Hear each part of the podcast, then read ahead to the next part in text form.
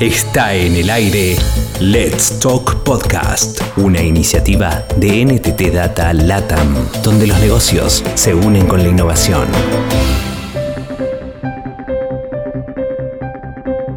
Zero Trust Security. Nunca confíes, siempre verifica. Conozca por qué en ciberseguridad los actores de riesgo están dentro y fuera de la red. En este episodio conocerás buena parte de un concepto que se ha convertido en fundamental e imprescindible para las empresas cada vez más digitalizadas, el concepto de Zero Trust Security. Paola Hurtado, líder marketing digital en Chichi Data México, recibe a María Pilar Torres Bruna, head de ciberseguridad de la región Américas, y Claudio Martínez, head de ciberseguridad de México y USA de Entity Data para profundizar el tema. El fenómeno de la digitalización ha cobrado fuerza de manera acelerada en los últimos dos años transcurridos. Cambios drásticos en la forma de hacer las cosas que van desde la migración a un trabajo con conexiones remotas, hasta el impacto en nuevos hábitos de compra meramente a través de canales digitales han generado como consecuencia el afán de las organizaciones por blindarse de ciberataques y fortalecer su ciberseguridad. Es aquí donde el concepto Zero Trust Security cobra relevancia. Nos acompaña María Pilar Torres Bruna, Head de Ciberseguridad de la región Américas, y Claudia Ramírez, Head de Ciberseguridad de México y Estados Unidos de Entity Data, para adentrarnos en este concepto que si bien viene desarrollándose desde el 2015, hoy es clave para la operación segura de las empresas. Bienvenidas Claudia y María Pilar. Muchas gracias. Zero Trust es un concepto que saca de la ecuación la confianza misma, entendiendo que los actores de riesgo están dentro y fuera de la red. Así las cosas, ¿cómo adoptar este modelo de Zero Trust desde la gobernanza misma de las organizaciones? Eh, Paola, empiezo yo con esta. Es muy importante que el modelo de gobierno de seguridad tenga en cuenta Zero Trust. De hecho, que hable de Zero Trust debe introducir políticas y procesos que soporten y expliquen el porqué de los controles eh, necesarios que nos van a ayudar a implementar este modelo. Tiene que haber políticas de seguridad de la información y de ciberseguridad que expliquen cómo los controles cubren la confidencialidad, la integridad y disponibilidad dentro del cloud y cómo todo esto se alinea con el concepto de Zero Trust y también es muy importante que haya una identificación de activos de TI, ¿no? Porque al final lo que no se conoce, pues no se puede proteger. Bueno, en adición a lo que comenta Mapi, es relevante, eh, el modelo Zero Trust asume que puede haber atacantes dentro de nuestra red y fuera de la misma por lo que no debemos de confiar de forma predeterminada en ningún usuario o dispositivo y esto relevante pues nos hace a, las empresas forzar a salir del modelo de seguridad tradicional y establecer esquemas y mecanismos de seguridad delimitando estos grupos y entidades como los datos, redes, dispositivos, entre algunas otras, ¿no? ¿Qué se vuelven pilares para el tema de Zero Trust? Bueno, pues uno de los grandes pilares es la automatización, lo cual nos permite tener la certeza, la certidumbre y asegurar la correcta implementación implementación de dichas políticas. Evidentemente, la implementación de políticas que deberían de estar en alineación con normas regulatorias y especificar qué personas tienen acceso y qué entidades tienen acceso en condiciones específicas, así como la visibilidad de identificar los dispositivos y todos los bienes que deben ser protegidos y monitoreados. Es así, ¿no? Y, bueno, antes catalogábamos a algunos usuarios como usuarios de confianza, ¿no? Pero con este nuevo modelo pueden ser vistos incluso como una amenaza. Esto necesariamente infiere un cambio cultural al interior de la organización y pues surge el interrogante de cómo iniciar correctamente la adopción de esta metodología Zero Trust. Es correcto, Paola. En medida de la pérdida de visibilidad de los ataques que se producen cuando obviamente los empleados estamos trabajando fuera del perímetro y pues las necesidades de identificar rápidamente compromisos, ¿no? Y minimizar el movimientos hacia activos valiosos dentro de la empresa, pues una de las mayores preocupaciones para las empresas u organizaciones de todo tipo, tamaño y sector es cómo mantenemos protegidos los datos personales, la información sensible, pues de cientos de usuarios, de clientes o consumidores. La comunidad, pues evidentemente cambia a partir de los cambios individuales, por lo cual el tema del cambio cultural implica pues que la seguridad de la información y la ciberseguridad se vuelva parte principal dentro de este cambio de cultura. Y partimos de tratar de un problema humano y transformar el propósito de nuestra cultura organizacional en función de la seguridad de la información y la ciberseguridad, ¿no? En resumen, sería transferir el conocimiento y adherir valores hacia confiar para verificar. Esto es, crear seguridad en torno a cada uno de los recursos y entidades claves de nuestra organización. Continuando con lo que explica Claudia, y cuando hablamos de iniciar ¿no? la adopción de esta metodología de Zero Trust, pues teniendo en cuenta todos esos puntos, lo primero principal es finalmente entender en qué punto estamos, ¿no? Hacer un assessment para poder entender qué controles tenemos y qué controles no tenemos implantados, porque puede suceder que una compañía haya puesto en marcha medidas de seguridad que sí que estén alineados a este modelo Zero Trust. Este assessment nos va a permitir pues entender nuestro modelo de madurez, definir un modelo deseado y ahí ya definir las iniciativas, los proyectos que necesitamos poner en marcha y empezar su ejecución. Las personas somos el factor clave de la ciberseguridad y debemos entender muy bien nuestro rol tengamos el trabajo, el rol que tengamos dentro de una compañía, pues cuál es nuestro rol dentro de la ciberseguridad de, de nuestra organización. Es correcto, y hablan de, controles, hablan de, de, adopción, hablan de ciertos pasos para lograr esta adopción de Zero Trust. Entonces, ¿cuáles deberían ser esas claves o esos pasos indispensables para la implementación de esta metodología? Bueno, esta revisión, este assessment del que hablaba en el punto anterior, realmente eh, se enfoca en el análisis de distintas capas dentro de nuestra arquitectura de seguridad, la capa de red, la capa de infraestructura, aplicaciones, datos, endpoints, identidad y a nosotros nos gusta también mucho incluir gobierno y operación. Todas estas capas tienen medidas y controles de seguridad que se deben aplicar Sí, desde luego puede haber un cambio en los modelos de, autenticación y de gestión de la identidad de los usuarios, de las identidades privilegiadas, pero va a depender de las medidas que se tengan en ese momento. Y desde luego este no tiene por qué ser el único cambio. Bueno, habrá que considerar también que en este modelo de Zero Trust, cada solicitud de acceso eh, se evalúa como una brecha de seguridad, por lo cual es forzoso tener que hacer la verificación, lo cual implica, bueno, pues tener una red abierta, ¿no? Independientemente de donde provengan estas solicitudes o los activos a los cuales accedemos como usuarios finales, pues cada solicitud debe ser autentificada, autorizada y analizada minuciosamente, con el objetivo de detectar pues cualquier anomalía antes de otorgar un permiso. Por lo cual, bueno, pues regresando a, la pregunta de los modelos de autenticación, pues sin duda se vuelve relevante en el Zero Trust la implementación de este tipo de, autenticaciones y aplicar el mínimo privilegio y reducir los panoramas de amenaza. Y entonces, ¿qué deben hacer estas organizaciones desde el día uno en el que deciden implementar la cero confianza en seguridad? ¿Qué deben hacer para implementarlo? Actualmente, pues la adopción de la virtualidad y el teletrabajo eh, y el modelo de seguridad tradicional, pues le tenemos que sumar el aumento de tecnología de la nube y el temor a las brechas de seguridad de los datos, ¿no? Por lo cual, pues sí o sí es necesario confiar, pero verificar, como antes lo mencionaba.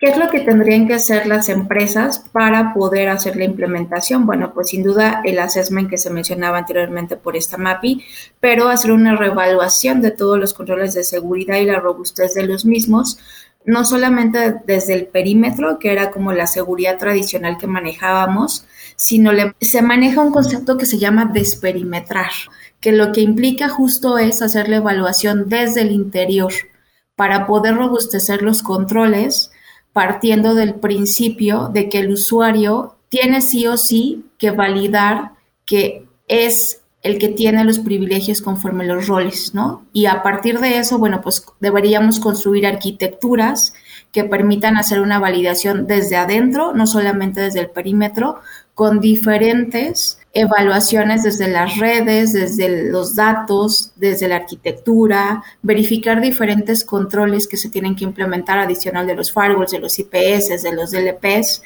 la filtración de la navegación, protección de los endpoints, ¿no? Todos los dispositivos con los que actualmente al estar en teletrabajo pues tenemos que operar, la gestión de accesos remotos que se vuelve relevante y cuáles son los permisos que damos a cada uno de nuestros usuarios dependiendo del rol que tienen dentro de nuestra organización Eh, ahora con todos los cambios que hemos integrado, pues las APIs, los web servers, entre otros, ¿no? Entonces, tendríamos que valorar un end-to-end todos los controles de seguridad en diferentes capas. Esto que comenta Claudia, además es muy importante ubicarlo en el tiempo. Aquí las compañías que nacen ya nativas en cloud seguro que tienen un mindset completamente distinto a las organizaciones que al final nacieron on-premise. Las medidas de seguridad hay que implantarlas y esto podríamos decir que es un one shot, pero luego empieza todo lo que es una operación que no acaba nunca en el tiempo. Una monitorización de todos estos controles, una operación de la seguridad y es súper importante que estos controles mantengan su implementación y que además estén abiertos a una mejora continua. Puede haber inclusión de nuevas tecnologías, nuevas aplicaciones, se puede agrandar nuestro perímetro de red y, por otro lado, la forma de atacar las amenazas también evoluciona, con lo cual el modelo Zero Trust no es algo que vengo y lo implanto, sino que además debe de ser mantenido completamente en el tiempo. Bien, pues bueno, ya hemos tocado algunos temas como los pasos para iniciar esta adopción de este concepto, cómo es la implementación, pero hablemos un poco de costos. ¿Cuál es la relación entre el costo de la inversión y el retorno de la misma con la implementación de Zero Trust? ¿Es muy costoso frente al alivio que ofrece? Bueno, esta pregunta es muy repetida en prácticamente todos los ámbitos y, y todos los foros. Es complicado sacar la relación entre costo y retorno de la inversión cuando hablamos de seguridad, porque realmente nosotros somos lo que se llama un cost avoidance. Nosotros realmente no se puede saber cuánto hemos ahorrado en incidentes que nunca sucedieron. Lo que logramos con las medidas de seguridad al final es o minimizar el impacto de un incidente o evitar que ocurra, pero precisamente por esto es muy complicado cuantificar realmente lo que nos hemos ahorrado.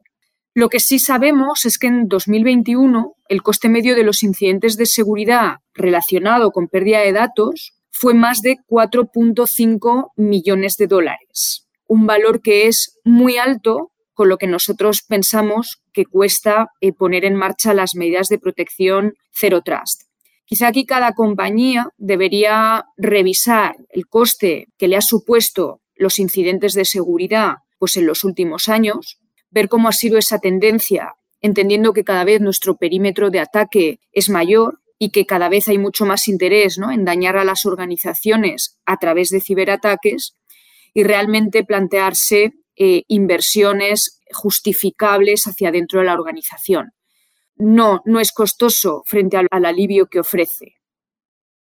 Y sumando al comentario de Mappy, bueno, creo que uno de los pilares justo de Zero Trust es la automatización, ¿no? Y dentro de los beneficios claves que traemos en la automatización, pues sin duda hay una reducción del impacto de las amenazas, una toma de decisión con más certeza para poder responder ante un posible ataque, lo cual naturalmente te trae una reducción del posible impacto que tenga este ataque para nuestro negocio.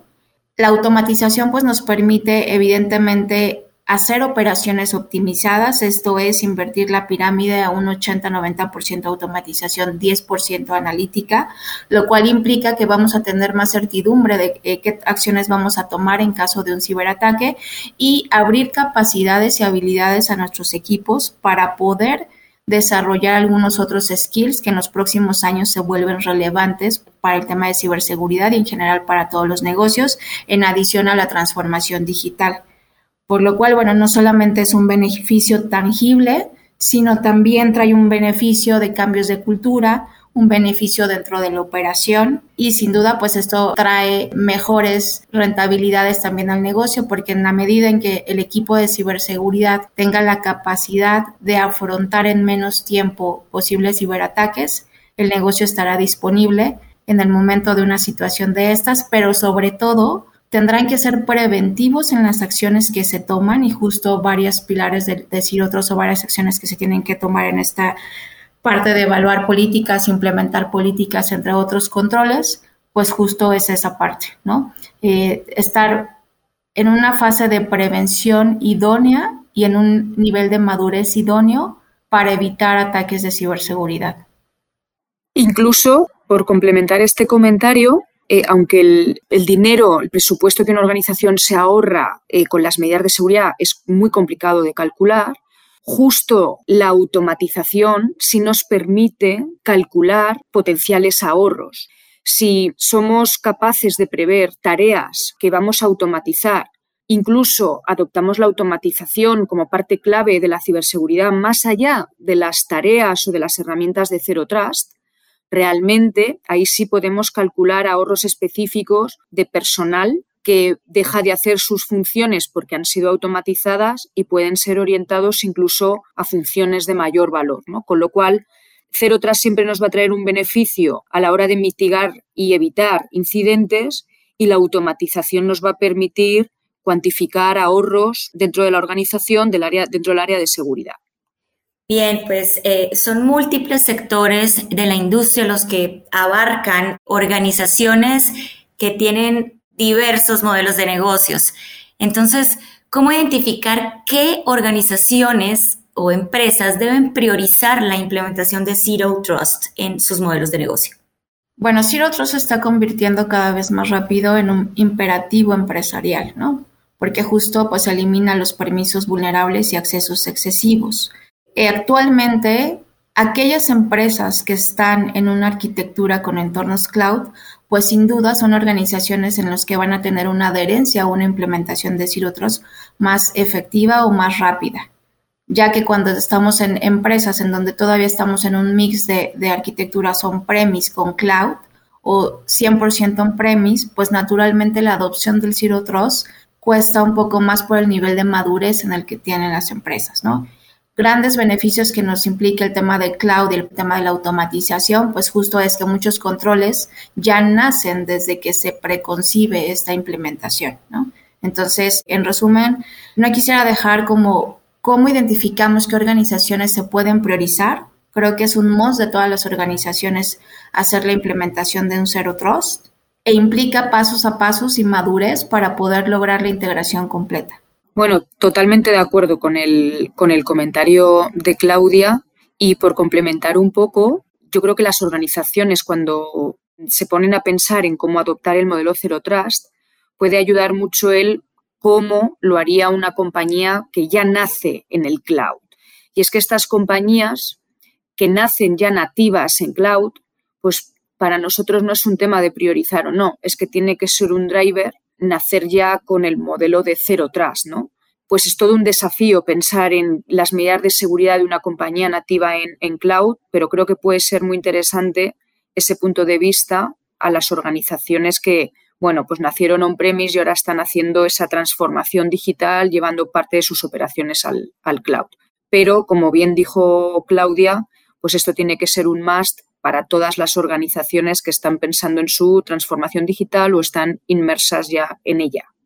Una compañía que adopta o implementa Zero Trust podrá ver beneficios a largo o corto plazo y cuáles son estos beneficios. Los beneficios de, las medidas de seguridad que se van implantando dentro del modelo de Zero Trust tienen beneficios en cuanto en, estas entran en vigor. ¿no? Cada una de las herramientas de los procedimientos que se vayan implantando va a ir a soportar ciertos controles que además van a estar relacionados con los riesgos de de la compañía. Entonces, esto se va a ver en que va a haber una disminución de incidentes, eh, de alertas, de ataques. Claro, como mencionábamos anteriormente, pues es, es complicado cuantificar cuántas alertas menos yo tengo, cuántos incidentes menos yo tengo o cuánto presupuesto yo me estoy ahorrando, porque ya no se puede saber con total seguridad qué hubiera sucedido si no se hubiera puesto en marcha esa medida, ¿no? Porque también cada día hay nuevos tipos de ataque y cada día no se puede comparar con el anterior, porque hay nuevos tipos de amenazas, nuevos tipos de grupos que están intentando atacar el ecosistema es totalmente distinto. Los ataques son igualmente cada vez más sofisticados, pues se ven muchísimos ataques que además son específicos para una organización, se ven que se han construido código muy específico para atacar de una forma completamente determinada a una organización concreta, ¿no? Y por todo ello, pues las medidas de seguridad deben ir evolucionando.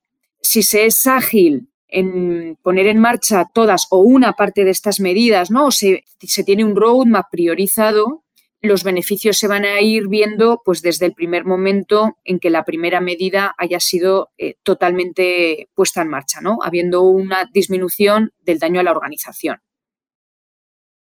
Y adicionando al comentario de Mapi, bueno, pues creo que es relevante eh, mencionar que el Zero Trust nos permite cubrir amplias zonas de superficie, minimizando los huecos que pudieran poner en riesgo algunos ciberataques, lo cual pues sin duda eh, minimiza la gran escala de, exposición y potencia la ciberseguridad en los accesos de todos nuestros usuarios.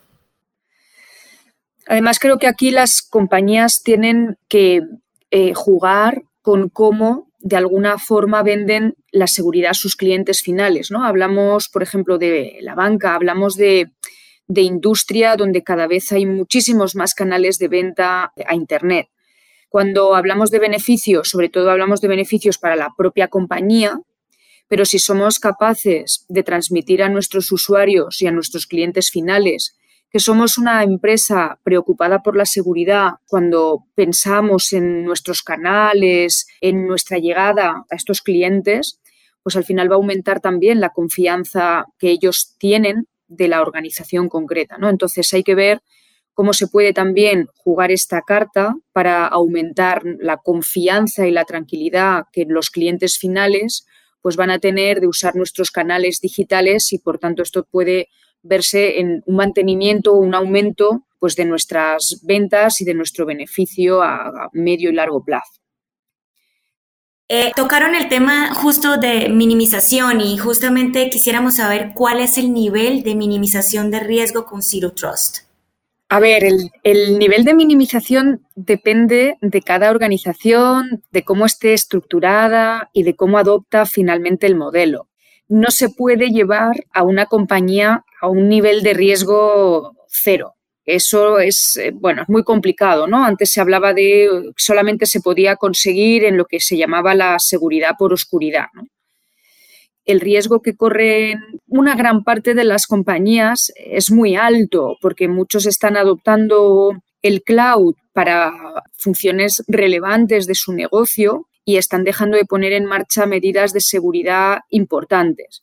Siendo normal que las compañías reciban decenas, incluso eh, eh, cientos de ataques diarios, si no se tiene eh, medidas de seguridad razonables, pues el nivel de riesgo es muy alto. ¿no? Hay muchas compañías incluso que tienen que llegar a cerrar después de un ciberataque porque no se pueden recuperar. Y bueno, luego es importante ver nuestro entorno como un entorno cambiante. Las organizaciones evolucionan, adoptan nuevas aplicaciones, incluso hay fusiones, adquisiciones de compañías. Y por otro lado, el threat landscape también evoluciona. Cada vez hay, las amenazas son distintas, son más sofisticadas, ¿vale? Con lo cual, riesgo no se puede minimizar a cero, pero desde luego sí se puede bajar de una forma drástica con respecto al nivel de riesgo que existe actualmente. Adicional, también habrá que considerar que el Zero Trust forma parte de la estrategia de ciberseguridad y que la estrategia de ciberseguridad no puede no ser vista desde la alta dirección e involucrar con la importancia que conlleva ahora en todos los procesos también de transformación digital. Sin duda, pues se vuelve relevante que la alta dirección esté involucrada en esta implementación y en estos cambios que se deberán hacer en nivel, digamos, de integración y de madurez con los diversos equipos de trabajo que forman parte de la implementación del Zero Trust, ya que no solamente es una responsabilidad de ciberseguridad, sino pues involucra al área de TI, al área de desarrollo, al área de redes, entre varias otras, ¿no? Al área de gobierno, de datos, etcétera. Y es sumamente importante que para poder lograr minimizar los riesgos con Zero Trust, pues estén involucrados y tengan la adherencia de la relevancia de la estrategia de ciberseguridad de la alta dirección para darle fuerza a esta implementación y que no se quede como en algunos otros momentos como eh, buenas intenciones, pero no llevarlo a cabo durante el día a día la operación y el mantenimiento de los diversos controles que implica el Trust.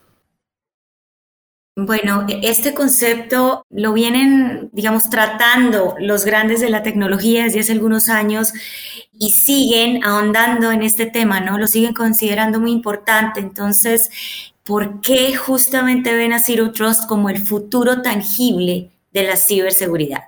No podríamos decir que el único o la única iniciativa que se tendrá que implementar en los próximos años, ¿no?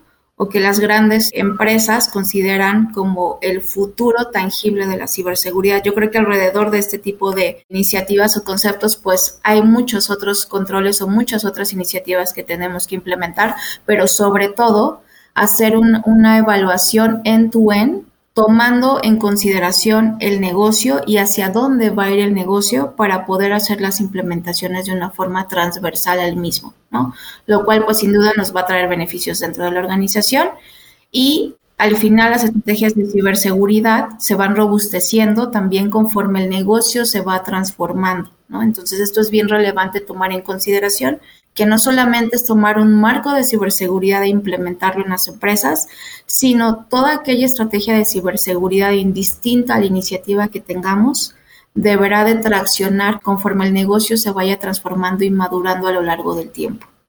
Yo creo también que el modelo Cero Trust nos trae ciertas cosas que son muy interesantes. Bueno, por un lado, hay varios fabricantes que han adoptado este modelo y nos traen eh, métodos y herramientas muy concretas a adoptar dentro de una organización y que nos cubre el modelo de cero tras en una capa particular, ¿vale? Por otro lado, las capas que se especifican dentro del modelo, algunas de ellas, por ejemplo, la de datos y la de aplicaciones, están pues muy relacionadas con los activos eh, críticos de las compañías, ¿no? De hecho, los datos se reconocen como uno de los eh, activos más importantes de las organizaciones, siendo los datos relevantes, datos personales, etcétera, pues información que hay que proteger, ¿no? Con lo cual el modelo Cero Trust nos dice cómo hacerlo y además algunos fabricantes nos traen herramientas concretas para hacerlo, con lo cual nos permite de alguna forma hacer muy tangible el cómo podemos evolucionar.